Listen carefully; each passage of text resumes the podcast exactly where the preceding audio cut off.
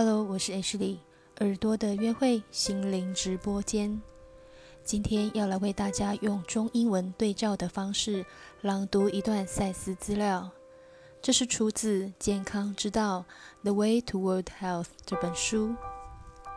这段资料是一九八四年七月三十日，Jane Roberts 为赛斯传导的一段话。以下是正文。In any case, there are new lives growing and maturing within each individual, whatever his or her age or circumstances.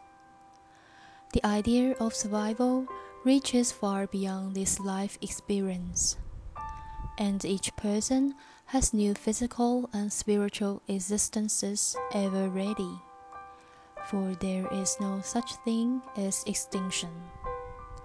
Alive or dead in usual terms, you are always conscious and aware of yourselves, and you are always a part of universal ventures in which you have always been involved, whatever your status of consciousness. 在任何情况下，无论年纪或情况条件，在每个人之内，都有新的生命在生长和成熟。 存活的概念远远超出了此生经验之外。每个人都有随时准备好的新肉体和心灵的存在，因为并没有像灭绝之类的事。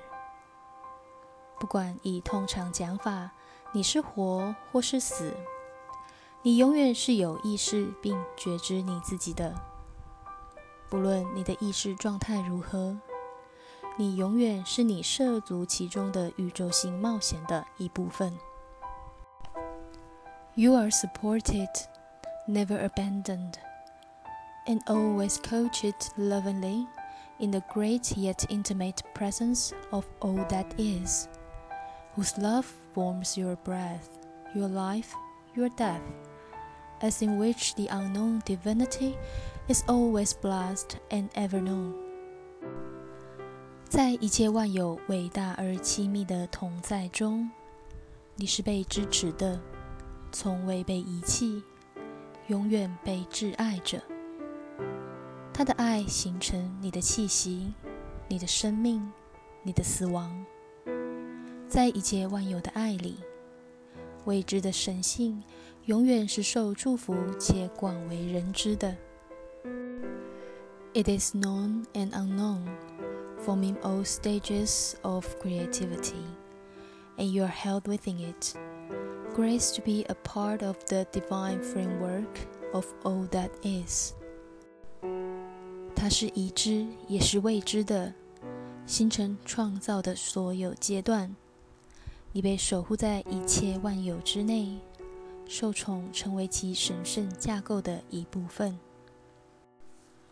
以上资料是我根据赛斯资料原文，参考赛斯文化出版的中文译本，以个人的理解调整过的版本。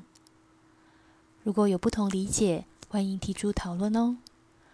另外，也请包含英文朗读发音不够正确的部分。谢谢大家的收听，我们下次见。